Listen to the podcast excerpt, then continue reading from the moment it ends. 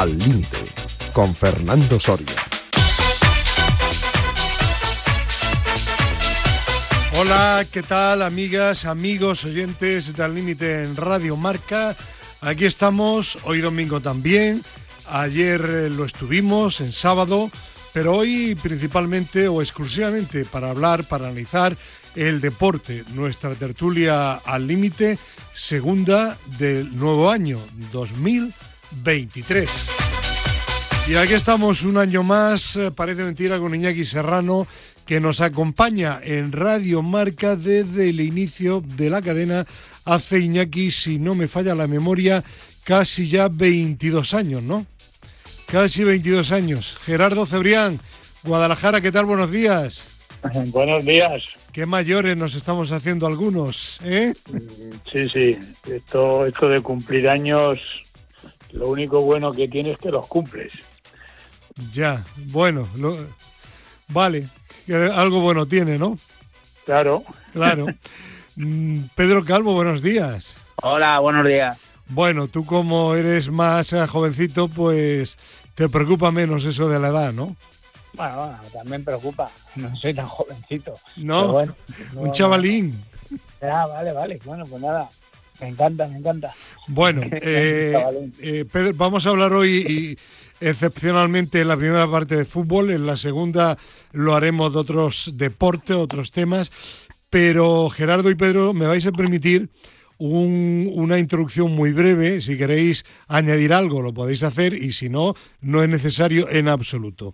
Eh, no está directamente, bueno, me dicen que está también ya el profesor. Profesor, buenos días. A ver. Profesor, que se ha quedado usted dormido, ¿no? ¿Qué va, hombre? ¿Qué va? ¿Qué va? A ver, ¿está usted o no está? Que sí estoy, sí estoy aquí, estoy, chico, ¿qué pasa? ¿Qué pasa? Que me, lo, me cuelgan y...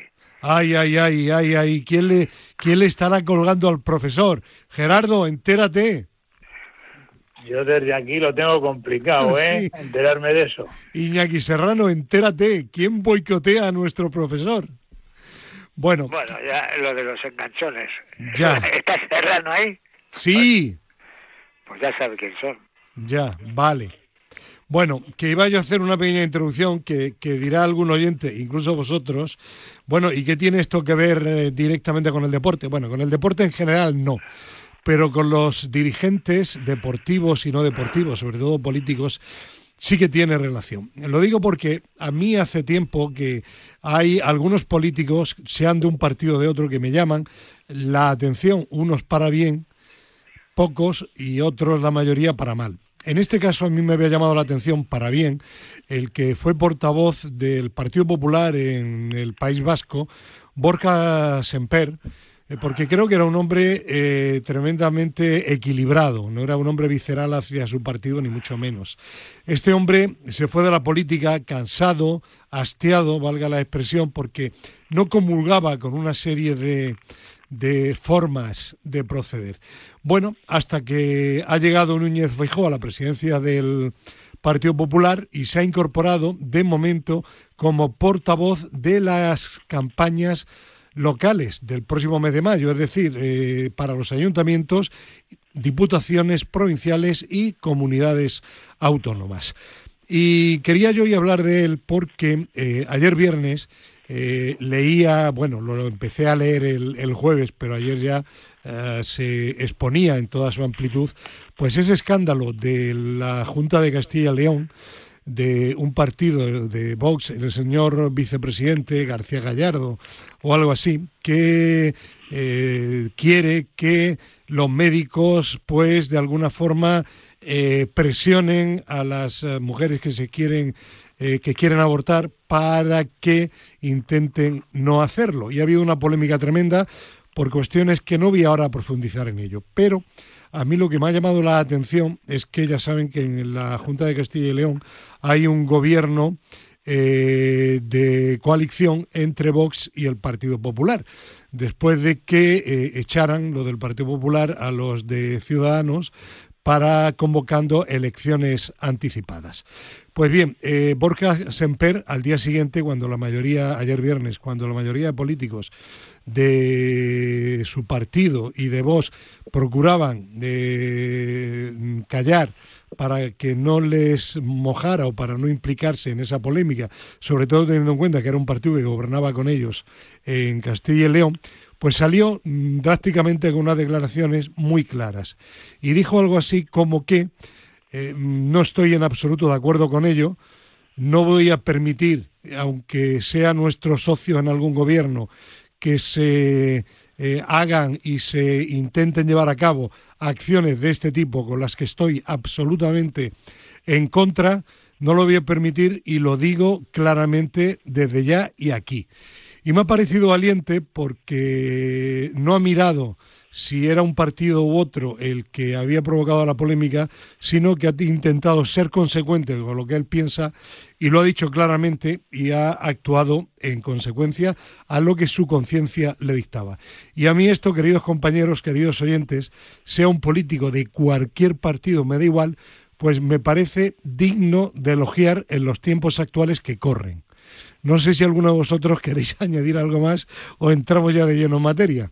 Hombre, yo, yo, yo añadiría que el tema viene por el gobierno, no viene por una región u otra. O sea, la ley está aprobada por el gobierno. Lo que pasa es que luego, efectivamente, son las eh, regiones, las autonomías las que las que controlan este tema y a mí me parece correcto lo que ha hecho este señor, pero que también hay que decir que la ley está aprobada por el gobierno. sí, pero eh, el problema de Castilla... no, no, pero el problema de Castilla y León, eh, Pedro, no sé si has tenido la oportunidad de leerlo. Sí, sí, sí. claro, no es, no es nada que... Eh, es una decisión absolutamente unilateral del señor vicepresidente. eso es. Entonces, en eso en eso estoy totalmente de acuerdo con este señor, pero que no se nos olvide que esta ley de que estamos hablando del aborto lo ha aprobado el gobierno. Sí, ahí tendríamos que... mirar, tendríamos que mirar si, si lo han aprobado es realmente pero Pedro que yo no entro que yo no entro en el fondo que no entro en el fondo de la cuestión. entro en la independencia de un político que por encima de por encima de la conveniencia para su partido es consecuente con su propia conciencia. Y yo creo que los políticos tienen que ser conscientes incluso los deportivos de que la ciudadanía les vota para que atiendan a la ciudadanía, no para que atiendan a los jefes de sus partidos. Esa es la frase, Fernando. Claro. Esa es la Pues votamos, para, votamos porque nos prometen cosas que van a hacer. No las hacen. Está claro. Bueno, Pedro, eh, perdón, Gerardo, ¿algo que matizar, añadir?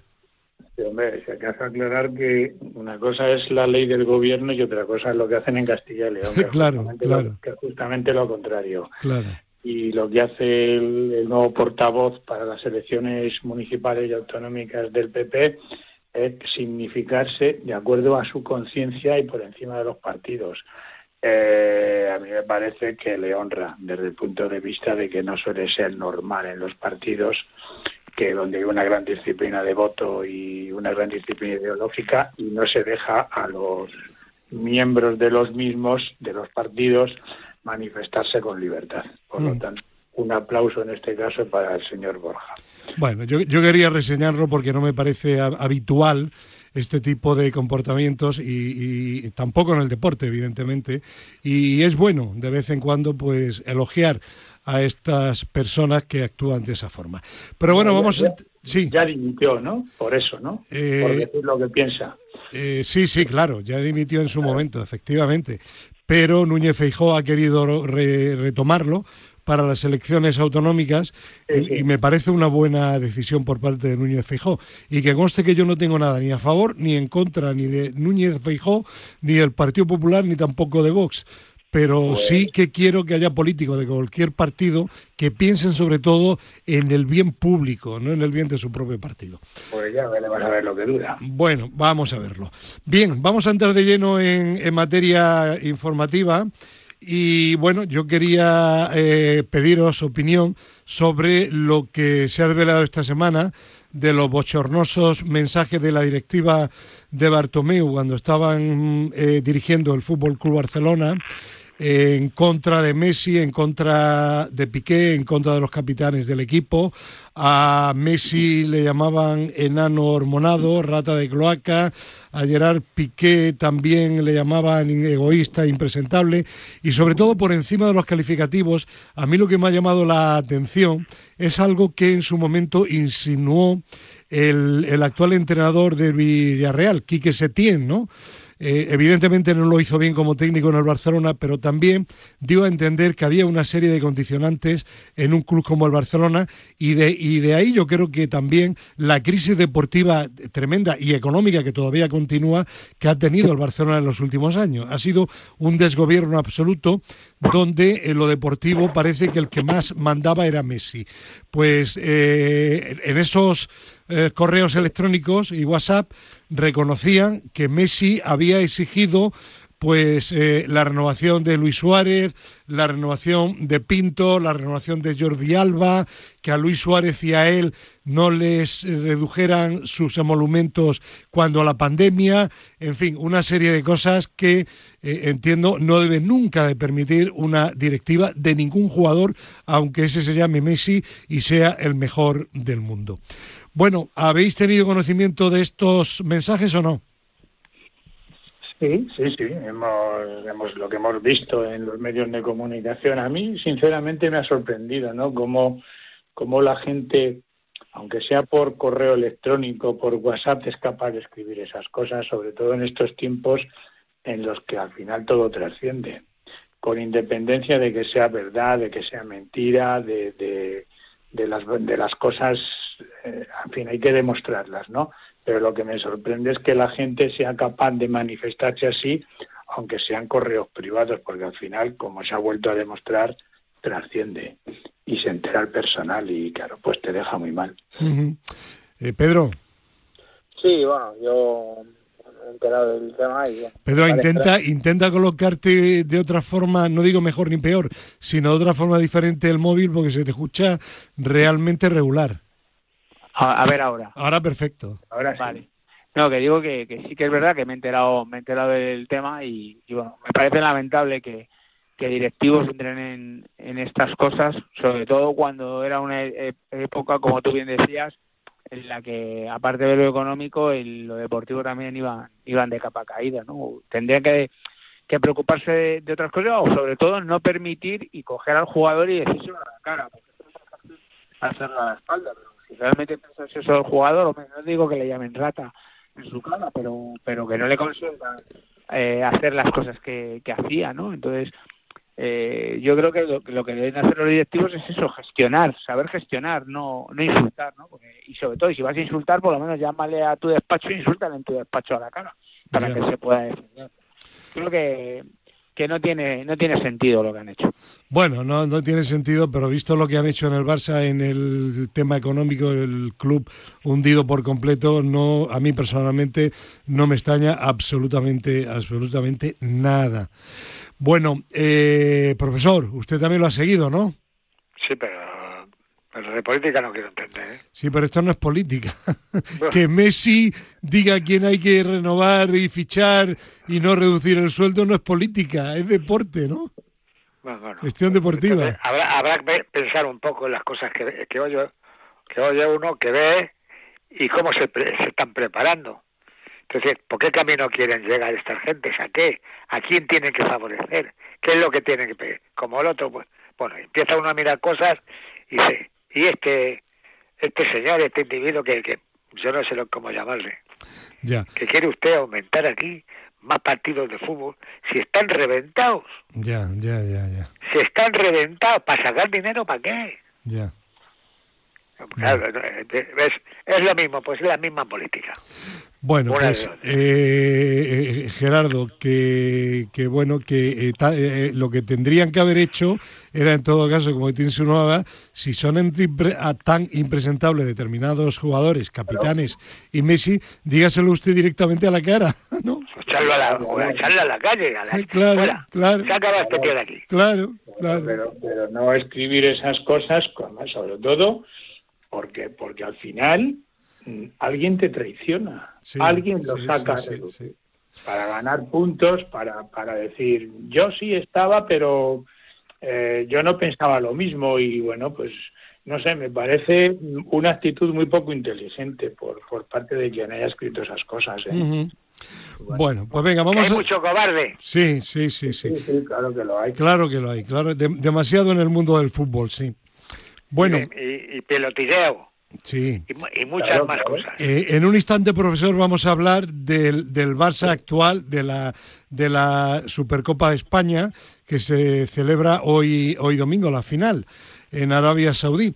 Pero antes de ello, ha habido rumores esta semana, profesor, de que eh, Brasil estaba eh, estimando entre las posibilidades para ocupar el banquillo de la selección brasileña de fútbol la posibilidad de su admiradísimo Luis Enrique.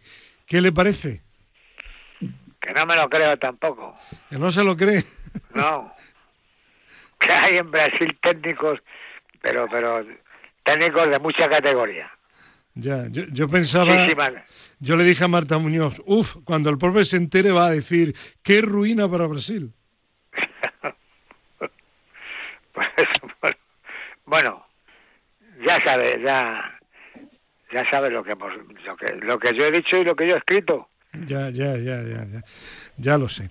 Hombre, yo, yo creo que es una buena noticia para, para el fútbol español, ¿no? Sí. Según se mire, ¿no? Una noticia, no, hombre, es una noticia fantástica. O sea, por un lado te lo quitas del medio aquí. Ya. Bueno, y por otro lado te, te vas a, a, entrenar a una de las rivales de, de las claro selecciones más importantes del mundo no con lo cual viendo su destreza pues yo creo que es una buena noticia. Uh -huh. con toda la ironía del mundo ¿verdad? ya. Pedro tú eres irónico también o no no yo creo que no. Yo creo que no yo creo que no es buena noticia.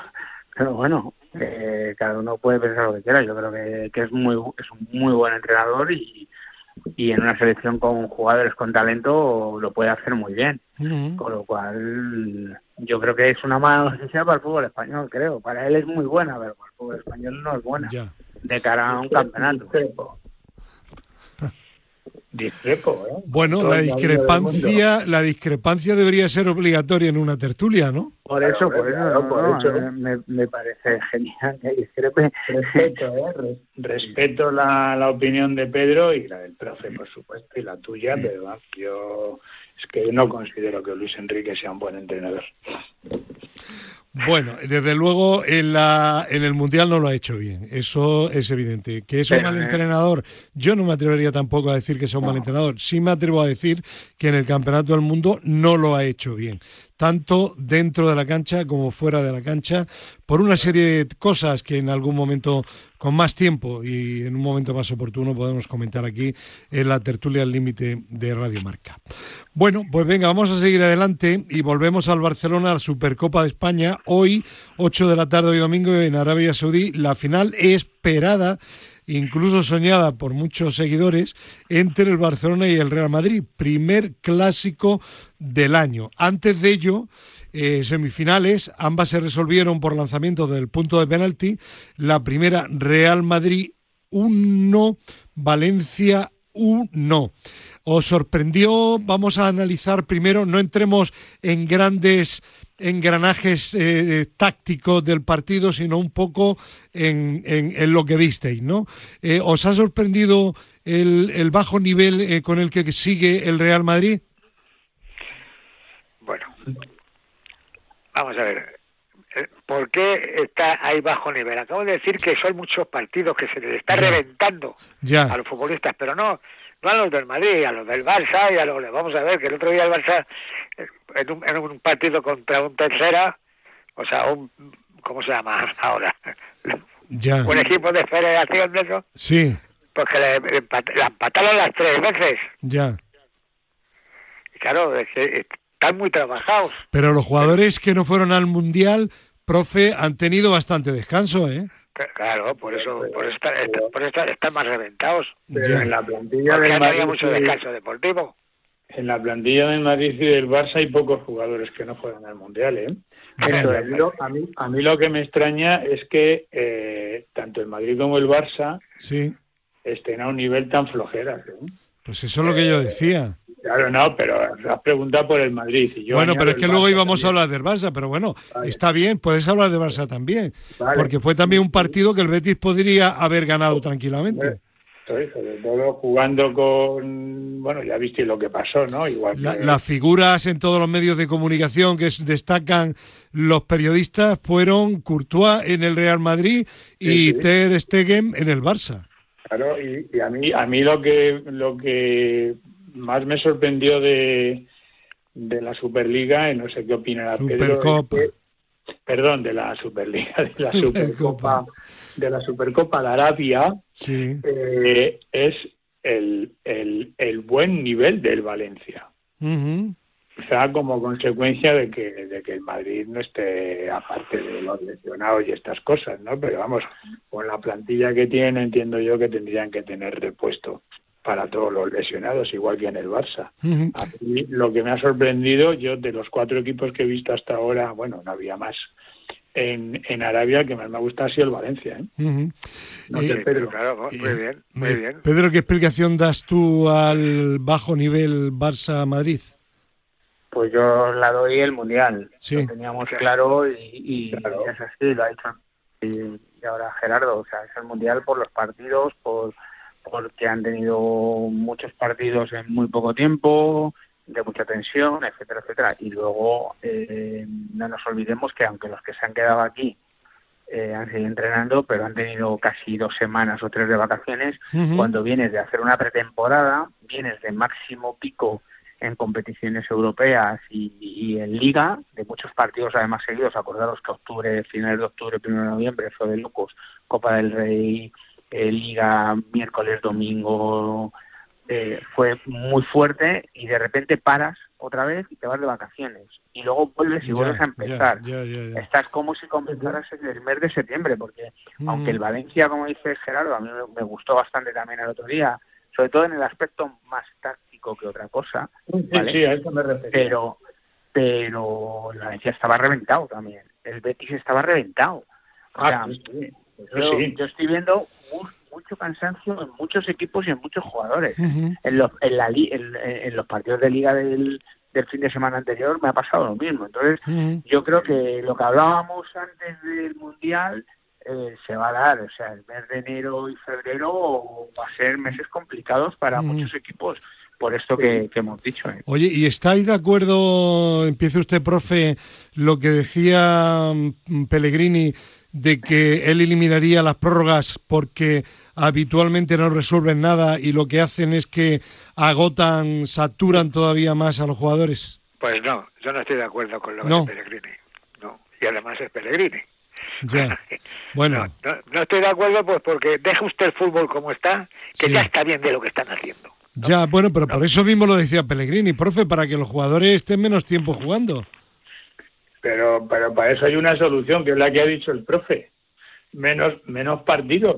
Menos, o sea, menos partidos y no acortar los partidos. Claro, o sea, eh, menos partidos, es que cada vez hay más competiciones. Eh, no solamente es un problema del fútbol, ¿eh? En mi deporte ocurre lo mismo, ¿eh? Cada vez hay más competiciones, más competiciones oficiales. Si es que casi no hay tiempo para entrenar. Ya. No, bueno, los equipos, los equipos grandes realmente no entrenan, o sea, hacen, hacen el, la recuperación, o sea, realmente pues, pues, partido de recuperación, eh, fase preparatoria, partido de recuperación, no hacen apenas. Pedro, Pedro y profe, vosotros, vosotros sois entrenadores, yo no, yo he sido, eh, yo he hecho, yo, yo he sido deportista pero, bueno, pero quiero decir... Pedro, mira de nuevo la orientación de tu móvil, anda. Sí, es que lo dice, Pedro lo dice escondido. Ya, eso es. Eso para que no, sea lo que diga y, y ya nadie le diga, ha dicho Pedro, no, no. Lo, dice, lo dice con, con no, timidez. Lo que, quiero, lo que quiero decir es que em, yo me acuerdo que había etapas para todo, etapas para entrenar y etapas para competir y, ahora no, ahora hay tanta competición que es que no se entrena. Lo que dice Pedro, sí. Claro, entonces, no sé, lo que dice el profe también. Yo, me acuerdo de una época que había competiciones, las, las que había, y los equipos, pues, tres días, tres días entrenaban lo justo y luego los partidos. Mm. Entrenaban toda la semana, pero entrenaban... Bueno, algunos incluso, profe, con muchos días de, hipotéticamente de trabajo entre semana trabajaban poco. Recuerde usted el Madrid de Miguel Muñoz con todo lo que ganó, ¿eh? No, claro, claro. Los entrenamientos eran pachanguitas, pero bueno. Ese me acuerdo. Claro. Porque me iba por la mañana a verlo. Claro que sí. Y, bueno, bueno. se hace poco, se hace hora y media, dos horas a la ti, ti, ti, ti, para acá estiramiento, no sé qué, y un poquito de toque y vámonos. Bueno. Porque el miércoles jugamos y así sucesivamente. Bien, vamos, vamos a seguir adelante porque el tiempo, el tiempo vuela. Eh, otro tema de estas semifinales. Ganaron los lanzamientos desde el punto de penalti los dos equipos eh, favoritos, en, teoría con plantillas, en la realidad con plantillas más potentes. Eh, hay otro dato, el Real Madrid desde el año 2012 no ha perdido ninguna eliminatoria que ha tenido que resolver desde los lanzamientos del punto de penalti. Eh, ¿Esto significa algo para vosotros? ¿Tiene alguna lectura? Veremos esta vez. Bueno, ahora son los dos. Eh, Pedro, ¿para ti tiene alguna lectura o no? Sí, que, están muy retirados y que son gente con mucho talento. así de claro. Pedro, el móvil, porfi. ¿No se me oye o qué? Ahora sí. Te digo que, los penaltis que están muy bien tirados y que son gente con mucho talento a la hora de tirarlos. O sea, ves tirar los penaltis a un equipo y a otro y, y, alucina. Pero hay, hay, otras cosas de esos de esos de estas semifinales sí. que son las que hemos visto y eso hay que hay que hay que pensarlo y hay que hablarlo analizarlo pues porque cómo es posible que un entrenador con un equipo que cuántos partidos no había ganado en la, Liga de Valencia hasta que ha, ido ese, a esa competición qué locura es esa de perder los dos últimos es hablar para los psicólogos. ¿Qué locura es esa de ese entrenador con esas carreras, con esos saltos, con esas voces, con esos gritos, presionando a, esa a esos muchachos que los ha dejado matar? Porque al final, al final ya no, no van a poder ni tirar. ¿Qué es lo que pasó? Ya, ya, que llegaron, dice usted, demasiado agotados a los lanzamientos de los penaltis. Ya iban tiritando, puede, puede ser. las piernas. Hay, hay, algo también que declaraciones de, de Ancelotti, bueno, que muestran que es un entrenador eh, aparte de buen entrenador en lo táctico, seguramente en lo físico, porque dicen que tiene un gran equipo a su alrededor, que es inteligente. Dice yo, los tres primeros penaltis, los tres jugadores más veteranos, porque son los que más confianza me daban, ¿no? No como hizo Brasil en el Mundial. Al mejor se lo deja para el último, que ya ni tiró, Neymar, ¿no? cosas de lógica, pero en fin. Bueno, dicho esto, porque el tiempo, el tiempo, como digo, vuela, vamos a centrarnos ahora exclusivamente en la final de hoy. Barcelona-Real Madrid. Gerardo, ¿qué esperas de este partido? Uh, va a ser muy igualado y no descarto que se llegue también a los penaltis. Eh, no, no tengo confianza en, ninguno de los dos equipos. Yo creo que va a ser una cuestión de, de circunstancias del juego. Ahora mismo yo, al, tanto al Madrid como al Barça, los veo muy por debajo de su nivel. ¿Más? No, no, nada más. Ya, pero digo más, más opiniones. no, pues tiene razón el señor Gerardo. Ya, sí. Tiene razón porque porque no están en condiciones, si es que no están, es que no... Si, si, aquí hay ya, bajo el punto de vista psicológico, bajo otras razones y razonamientos que están que se están ocurriendo. Y la gente lo sabe y la gente no abre la boca ni dice esto es por esto esto es que lo están ya, pero, pero pero no siga usted por ahí profe porque el tiempo vuela y céntrese pues más céntrese más en la final de hoy. Pues en la final de hoy es que no están preparados para una gran final. Ya perfecto a lo mejor luego sale que no están en las mejores condiciones sobre todo eh, a físicas. Claro. Vale. Pedro. Sí, bueno, yo estoy de acuerdo con Gerardo en el tema de que va a estar igualado, pero porque los dos están muy cansados. Y luego el que menos falla atrás, porque los dos han fallado muchísimo atrás. El Madrid un poco menos, pero, pero también ha fallado mucho. Entonces, entiendo que el Madrid le dará el balón al Barça y, intentará cogerle en velocidad. Y el Barça intentará tenerla y, intentará esos errores del Madrid eh, aprovecharlos. Pero, pero por otro lado, eh, a medida que pasen los minutos, yo creo que como el resultado vaya igualado, los dos se van a dejar ir y se la jugarán a penaltis. Esperemos que no, como decía el profe. Y, a, penaltis, ¿a quién veis más seguro? Eh, insisto, el Madrid no ha perdido ninguna eliminatoria desde el año 2012, hace 10 años y pico. El que mejor portero tenga. Los dos tienen buen portero en ese aspecto. Yo creo que al final solo va a ser va a ser más de lanzadores, porque el otro día lo vimos, los jugadores del Valencia que lanzaron bien el penalti lo metieron, este Courtois o no este Courtois, pues los dos penaltis que falla el Valencia son, son lamentables, o sea, uno se veía venir, el primero se veía que iba a matar a un espectador y el segundo que, iba a tirarle a las manos del jugador. Que te temblaba la ¿Y, ¿Y, qué equipo, qué, equipo, qué equipo de los dos más veteranos entonces? Quizá el Real Madrid. el, Madrid para mí tiene mucho talento a la hora de golpear los penaltis. Sí. A mí me parece el Madrid un equipo con mucho talento en los jugadores para golpear penaltis, pero es que el Barcelona también tiene jugadores de mucho talento, entonces al final ahí sí que pueden decidir los porteros. Ahí sí que me eh, voy al aspecto. Profe, recuerdo usted el otro día Ancelotti dice menos mal que no llegamos al quinto partido porque tenía que tirarlo Vinicius. claro, lo tenía que tirar. La confianza que tenía en Vinicius, ¿eh? Este lo va a fallar. Claro. Bueno, pues vamos a dejar aquí el, fútbol. Eh, gracias, eh, profesor. Gracias, eh, Pedro Calvo. Y volvemos la semana que viene, ¿de acuerdo? de acuerdo, un abrazo. Un abrazo para los dos. Adiós, adiós. Adiós. Bueno, de momento te quedas tú solo ante el peligro, Gerardo Cebrián. Mía. ¿Eh? Qué responsabilidad, qué presión, ¿no? ¿Fallarás el penalti o no? ¿Cómo? Perdona. ¿Qué? ¿Fallarás el penalti por la presión? Eh, espero que no. Espero que Nada, no hay ningún penalti. Van a ser pases al pie casi. Tranquilo. Bueno, mira, y para, para empezar, hoy no puede estar Chema Buceta en, en vivo in situ, pero sí he querido mandar un par de reflexiones y la primera de ellas es sobre el, el Master, el Open de Australia de tenis. Si te parece, vamos a escucharle y luego, y luego opinamos. ¿Te parece, Gerardo? claro, claro. Pues venga, Iñaki Serrano. Hola amigos, no puedo estar con vosotros, pero quería saludaros y deciros además pues que empieza el Open de Australia, uno de los cuatro Grand Slam. Por tanto, en las dos próximas semanas vamos a tener tenis de muy alto nivel. Será por la noche, muchos partidos habrá que, fin, que ponerse el despertador para verlos, pero estoy seguro que los buenos aficionados al tenis, eh, entre ellos yo, pues lo vamos a hacer para poder disfrutar de estos partidos.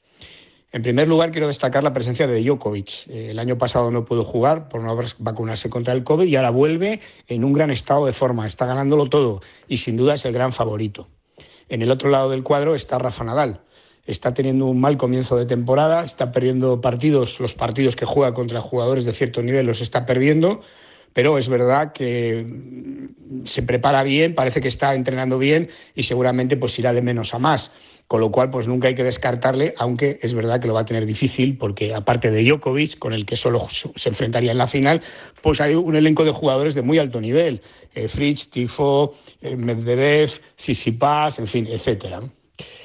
Y la otra noticia es la ausencia de Carlos Alcaraz. Desde que ganó el Open de Estados Unidos, la verdad es que su trayectoria ha sido tremenda, porque se, ha perdido muchos partidos en los que era favorito, se ha lesionado dos veces, ha, tenido que ausentarse de los torneos más importantes que había en el calendario, las finales de la ATP, la Copa Davis y ahora el Open de Australia. Es verdad que sigue siendo el número uno y eso pues quizá le está perjudicando porque no hacen más que hablar de él, de sus récords, de lo que ha hecho, de lo que tal, de lo que puede ser, pero el caso es que este jugador se ha lesionado dos veces y, bueno, pues eh, parece que tiene bastante estrés y que tiene que, controlar eso, por lo menos hay que estar alerta, es decir, eh, estos datos que acabo de dar invitan a estar alerta. El estrés debilita el sistema inmune y, por tanto es más fácil lesionarse. Y luego él mismo ha dicho pues, que tiene una cierta presión, que tiene ahí bastante presión. Además, ya no solo una presión dentro del campo de tenis, son las expectativas que se crean a su alrededor, le invitan a programas de televisión, en fin, etcétera, etcétera.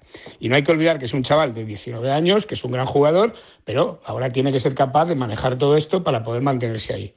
Y esta, esto que está pasando con estas lesiones y estas ausencias y estos partidos perdidos después del Open de Estados Unidos, pues por lo menos indican que hay que estar alerta. Hay que estar alerta eh, para ver cómo evoluciona este chico. Y, bueno, pues es verdad que tiene un entorno muy bueno, con una psicóloga muy mm, con mucha experiencia. Y, bueno, pues eh, esperemos que le ayuden a que ponga los pies en el suelo, a que elimine toda la presión que le sobre eh, y, que vuelva otra vez a las pistas a, a jugar al nivel que puede hacerlo. Un besazo para Rosa, un abrazo para Pepón y hasta pronto amigos. Sí, hasta pronto no, muy pronto, porque luego al final Chema Uceta se ha arrepentido y ha enviado otro audio sobre otro tema que vamos a abordar en aproximadamente 10 minutos. Eh, Gerardo, ¿has estado atento al maestro Buceta? Sabias palabras de Chema, como siempre, y además se nota que es un que domina el mundo del deporte y no solamente el mundo del tenis, ¿no? Sí, sí, es, muy preocupante, es muy preocupante lo que lo que nos, lo que le está pasando a nuestra joven estrella, ¿no? Alcaraz. Eh, algo no funciona. Eh, no sé si es una cuestión física, si es una cuestión mental, es simplemente de una mala racha, pero pero es cierto que, que algo algo está ocurriendo porque pierde partidos que no debe perder y luego ya son muchas lesiones seguidas. Una cosa es que se lesione Rafa con, con la edad que tiene y, y las 300.000 batallas que lleva encima. Y otra cosa es que un chaval joven, fuerte, poderoso, como es Carlos Alcaraz, pues, pues esté que, que el hombre no levanta cabeza. Y la verdad es que empieza a ser preocupante, Fernando. Decía anteriormente Chema Uceta que el estrés eh, favorece la llegada de lesiones, sobre todo musculares. Eso es así, pero al hilo de este tema de las lesiones, Gerardo, eh, yo quería abordar un tema mm, que está relacionado con todo esto, que es el de las consecuencias del COVID, como se llama el COVID eh, persistente, porque de la pandemia, bueno, pues está habiendo pues más lesiones de lo habitual en todos los deportes. Bueno, en el tenis eh, hace poco saltaban las alarmas, incluso con Djokovic, y se decía que se había tenido que retirar de un entrenamiento, que podía haber algún problema. son muchos los deportistas de alto nivel que se lesionan con más frecuencia, si bien es cierto que en el fútbol, lo comentabais anteriormente, hay una saturación tremenda de partidos y desde luego ahora con el Mundial, los que han estado y han jugado, pues lo están, lo están empezando a pagar. Pero, Gerardo, hay un estudio muy interesante que eh, comentamos aquí hace algunos meses en el límite del programa del sábado de la Universidad Francisco de Vitoria, que hablaba de la repercusión de la incidencia del COVID en las lesiones, creo recordar, de los futbolistas. Tenemos comunicación telefónica con el investigador principal de este estudio, David Varillas. David, ¿qué tal? Buenos días. Hola, buenos días, Fernando. Feliz año, en primer lugar. Igualmente, hombre. Eh, recuerda, así por encima a nuestro ente y al compañero Gerardo Cebrián, eh, el estudio y las conclusiones al que me acabo de referir. Sí, sí, por supuesto. Eh, nosotros abordamos un trabajo en la temporada 2020-2021, en aquella ola pandémica que hubo tan fuerte a mitad de temporada, sobre diciembre, enero, y pudimos eh, comprobar en un equipo de, fútbol profesional que posteriormente haber padecido la COVID, aunque no era de, mucha gravedad, ningún jugador estuvo hospitalizado, pues sí que se demostró que después de haber pasado la enfermedad eh, habían aumentado de forma considerable las lesiones eh, musculares de esos futbolistas, tanto en partidos como en entrenamientos, ahí trayendo al hilo de, lo que estaba comentando con tanto acierto Gerardo de lo que le está ocurriendo a Carlos Alcaraz, porque las lesiones han ocurrido precisamente en, esos entrenamientos que, estaba llevando a cabo. Bueno, eh, con Carlos Alcaraz eh, en concreto, y me imagino que probablemente también, no solo ya con los futbolistas, que era el deporte de vuestro estudio, sino también con otras muchas lesiones que se están produciendo con muchos deportistas. Porque digo yo, el otro día lo pensaba, digo, bueno, si yo tengo muchos amigos y amigas que me están contando que desde que han tenido el COVID, por ejemplo, el realizador de nuestro programa televisivo Madrid se mueve, Javier Cárceles, que dice que todavía un año después sigue teniendo problemas de, de olfato, sigue teniendo problemas con el gusto, hay determinados productos que no, que no saben eh, que no saben a nada, vamos. También que se acatarra más de lo habitual ahora en el invierno, digo yo, los deportistas, por muy deportistas de élite que sean, en definitiva, David, son humanos también, les tiene que haber afectado a todo aquel que ha pasado el COVID. Y recuerdo que Rafa Nadal, por ejemplo, o Alcaraz, no lo han pasado una vez, sino dos o tres cada uno como mínimo. Eso es. Sí, sí, sí, perfectamente definido. Son seres humanos, a todos les ha afectado en mayor o en menor medida y la verdad que, mm, que sí que les, les suele afectar. Estamos ahora poniendo en marcha también un estudio para que también entendáis que no solamente al sistema olfativo, eh, de gusto y demás afecta a las personas, sino que también puede cambiar un poquito las condiciones oxidativas cuando se hace ejercicio, porque la COVID te puede privar un poquito de tu vía aeróbica y potenciar esa vía anaeróbica, que es algo también de mucho interés que estamos también estudiando en, en personas que tienen long COVID y que presentan después de hacer marcha nórdica, por ejemplo, al hacerle un test de lactato con picos de hasta 14 y 16 milimoles con marcha nórdica. O sea que, que es algo también muy interesante de ver y de descubrir qué es lo que puede ocurrir en ese, en ese sentido. Y hablando de un deportista de élite, no digamos, lo que puede desencadenar. Claro, eh, David, eh, Gerardo eh, es un gran especialista, aparte del Real Madrid, que es su equipo, sobre todo el atletismo, que es su pasión. y, además, y, además Gerardo, bueno, y el Madrid, no me digas que el Madrid no te apasiona, que mentirías. bueno, oye, y aparte de eso, sigues siendo deportista activo, ¿no? Es decir, recorren muchos kilómetros a lo largo de, de la semana. ¿Tú has notado en tu organismo algo? ¿Has percibido en atletas españoles y no españoles también alguna posible consecuencia de ello?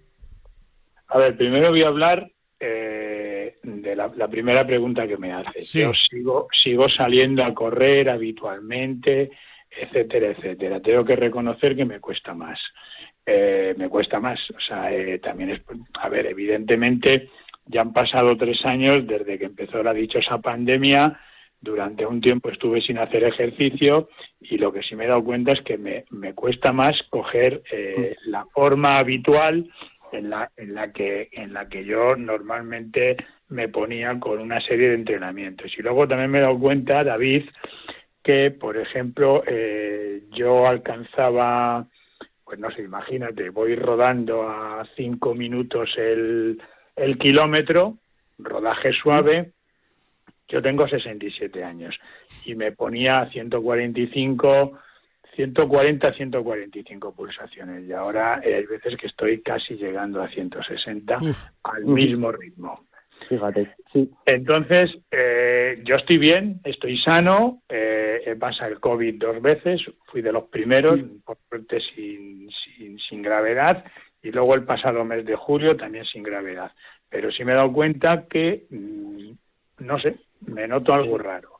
Y luego, respecto a la segunda pregunta, eh, yo lo que estoy viendo es que mm, cada vez hay más atletas lesionados raros. ¿Vale? O sea, eh, lesiones musculares, eh, o sea, no son roturas, son, mm, pues eso, esa sensación de que sales a competir, sales a entrenar y no te ves bien. Y ya Mm, no me has preguntado, pero añado. Y lo que también he visto entre mis amistades, mis conocidos, etcétera, etcétera, es que nunca he visto tanta gente enferma como ahora. Sí.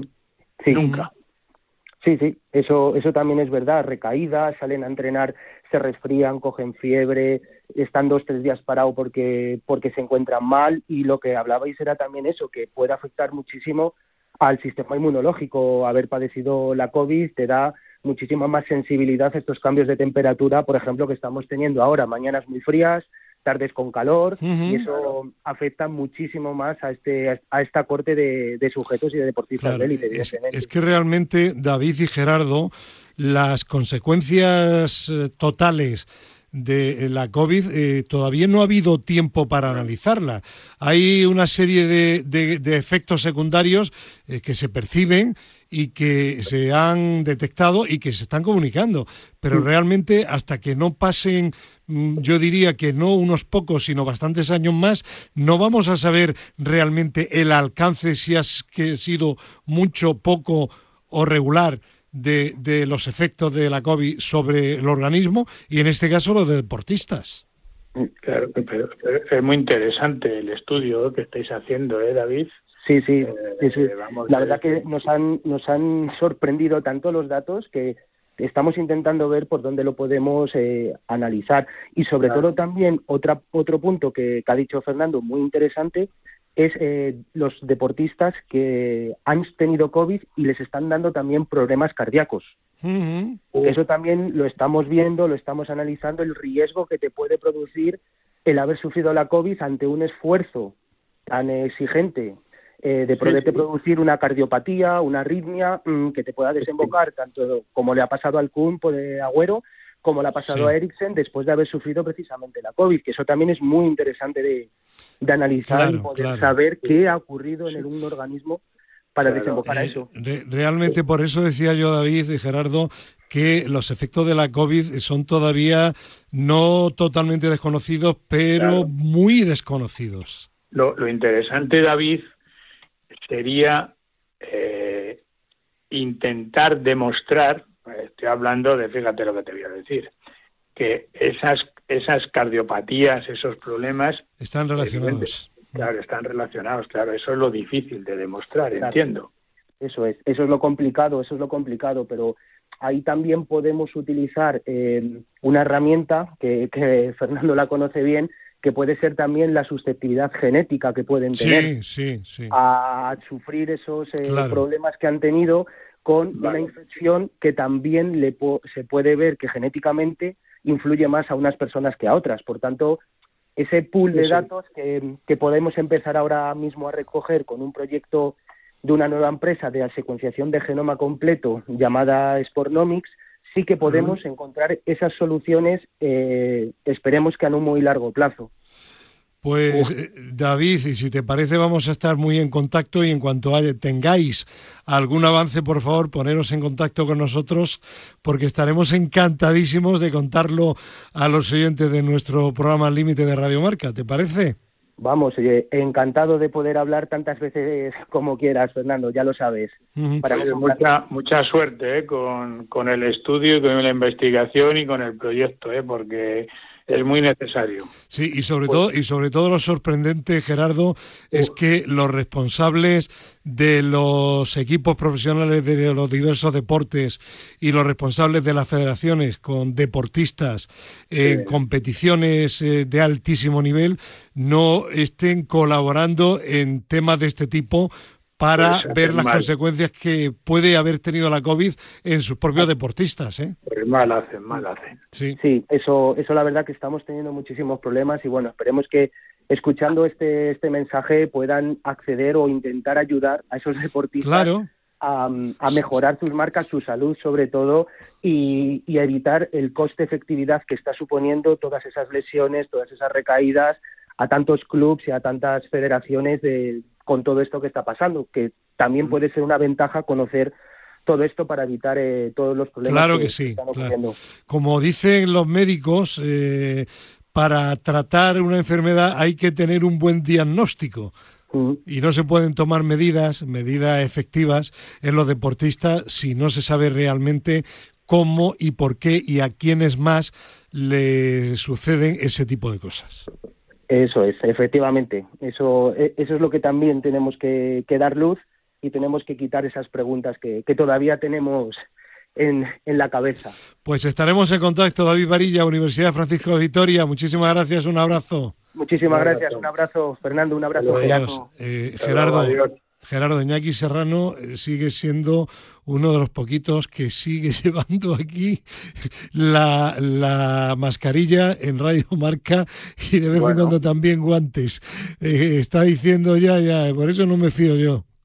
No, y, me parece muy bien y además es muy respetable, ¿no? Sí, eh, sí. De hecho, ahí eh, están los números y las cifras. Eh, el otro día en el periódico de mi tierra de, de Granada Ideal leía que la Junta de Andalucía ha convocado para la semana que viene al, al, grupo de asesores en materia de sanidad para analizar si se vuelven a tomar medidas con el tema de la COVID porque está habiendo un aumento de hospitalizaciones bastante significativo. No soy alarmista, nadie es alarmista, simplemente que bueno que, que es bueno prevenir, eh, que siempre es muchísimo mejor que curar. Claro, claro, y sobre todo, hombre, también es cierto que es una época del año muy propensa a las enfermedades respiratorias y... Sí. Iñaki me apunta Gerardo que lleva dos años sin un resfriado. Iñaki, ¿has pasado la COVID? Ah, sí la ha pasado. Bueno, bueno. bueno. Sí, sí, yo, yo, yo, tampoco he cogido ningún resfriado, ¿eh? Ya. he cogido la COVID además en verano, en julio, cuando estuve en el Campeonato de España porque saludé a unas 3.000 millones de personas. Sí, recuerdo, recuerdo, sí, en el Campeonato de España de Atletismo.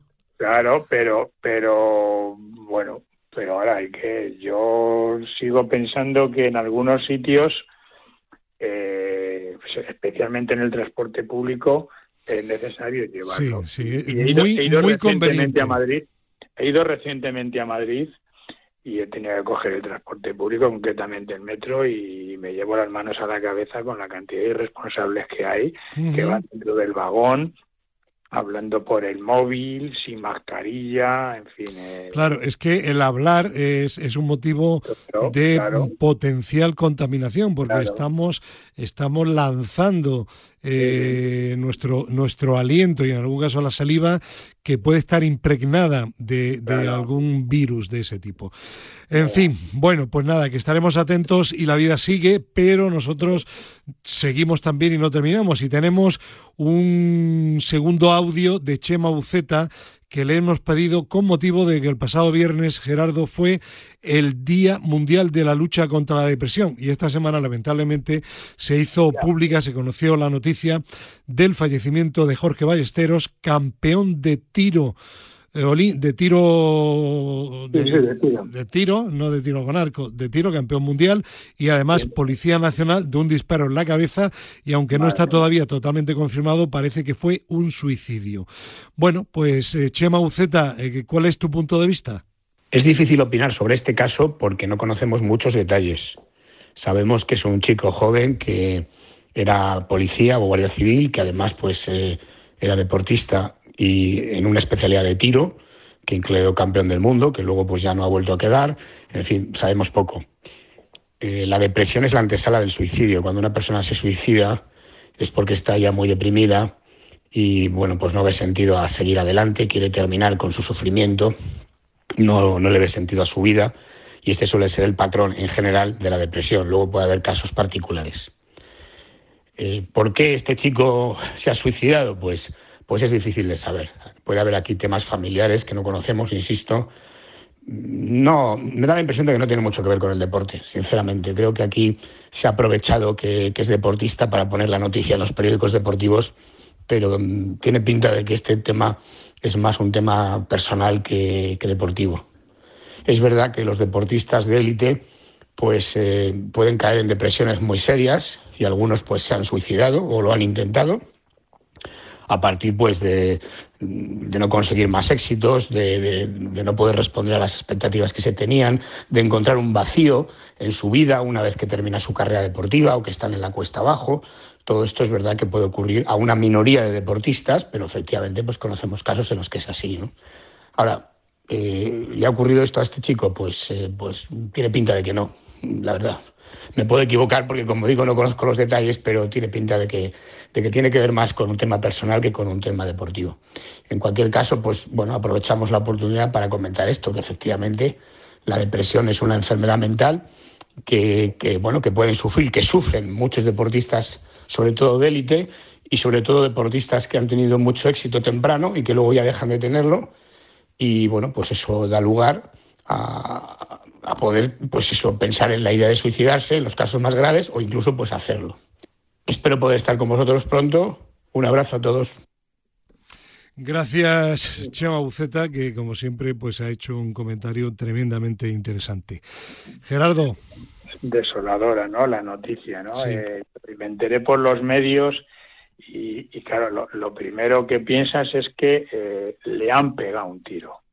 Cuando ya profundizo en la noticia y veo que no, no, que es tiene parece que es un suicidio, o sea, que se ha autodisparado, pues claro, una persona con 39 años, además policía, eh, campeón del mundo en una ocasión, eh, tres veces campeón de Europa, ganador de seis torneos internacionales continentales, 17 campeonatos de España, es decir, un historial brillantísimo brillantísimo, pues dices, bueno, ¿y, qué, le ha pasado en la cabeza a, esta persona, ¿no? A, Jorge Ballesteros para, para hacer una cosa así, ¿no? Si realmente se confirma que es un suicidio, que tiene, como dice Chema, apunta a que es así, aunque no conozcamos las circunstancias, ¿no?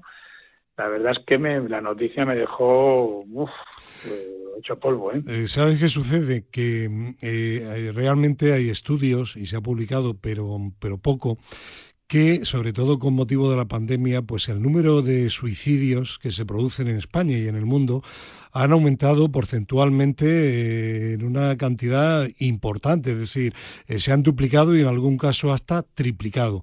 Y únicamente nos damos cuenta de este eh, problema, de esta serie de situaciones y de que hay personas que lo padecen, que lo sufren y que al final supone que terminan con su vida cuando nos enteramos de la noticia de alguna persona que está directa o indirectamente relacionada con nosotros mismos, como es el caso de este ex campeón mundial de tiro. Pero te aseguro, Gerardo, que hay unos porcentajes de, de, suicidios elevadísimos en España. ¿eh?